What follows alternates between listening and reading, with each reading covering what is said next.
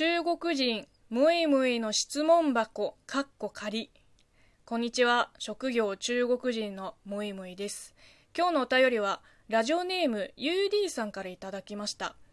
むいむいさんこんにちは。こんにちは。中国の労働環境仕事への価値観について質問があります。日本の労働環境は長時間労働生産性の低さが問題となり世界ワーストとも言われています。一方海外では特に欧米諸国では自分や家族が第一で残業はせず有給も全部使い切るといったイメージがあります。かつてアリババのジャック・マーさんが996朝9時から夜9時まで週6日働くを提唱して批判をされていましたが中国の仕事に対するイメージは多く持ち合わせていません。長くなりましたが回答いただけたら嬉しいです。はいお便りありがとうございます996そんなとんでもないものを提唱してたのかあの人まあ、そりゃ批判されるわ。サッシュじゃん、完全に。もうふざけるな。じゃあ残業代はちゃんと出るのかって思いますね。まあ、私の場合はちょっと特殊で、5年間で7回ぐらい転職した割には、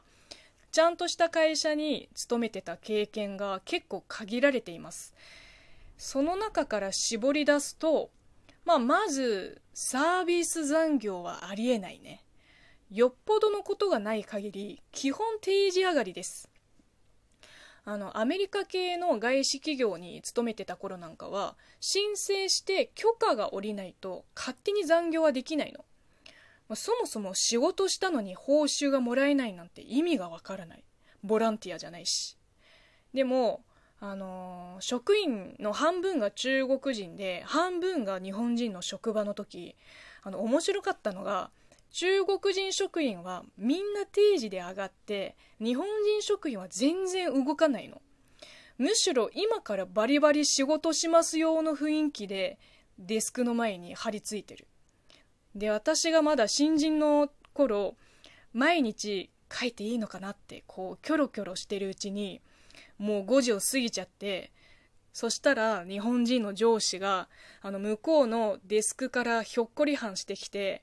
もいもい書いていいよって言ってきて、じゃあお先に失礼しますって言って上がる。で、しばらく慣れたら、私も、あの、定時退社組に入って、仕事が終わったらすぐ帰る。基本、今日中に終わらせなきゃいけない大至急な仕事が残ってない限り、まあ、どうせ明日も出勤するし、あんまり残業の必要性を感じないっていうか、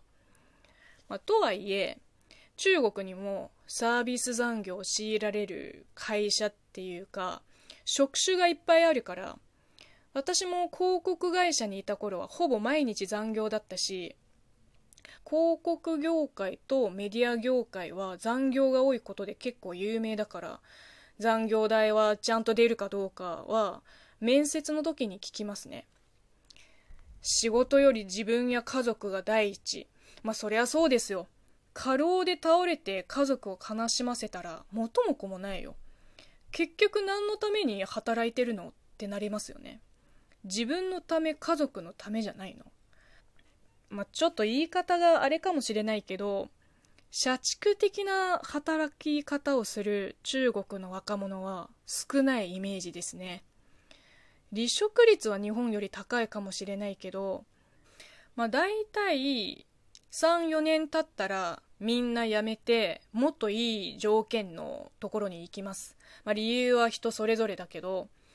えっと、中国語では転職のことを「テャオツハオ」って言ってもう当たり前なんですよ。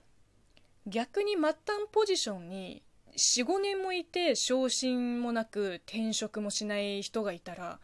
この人大丈夫かってやる気ないのかなってちょっと思っちゃいますね。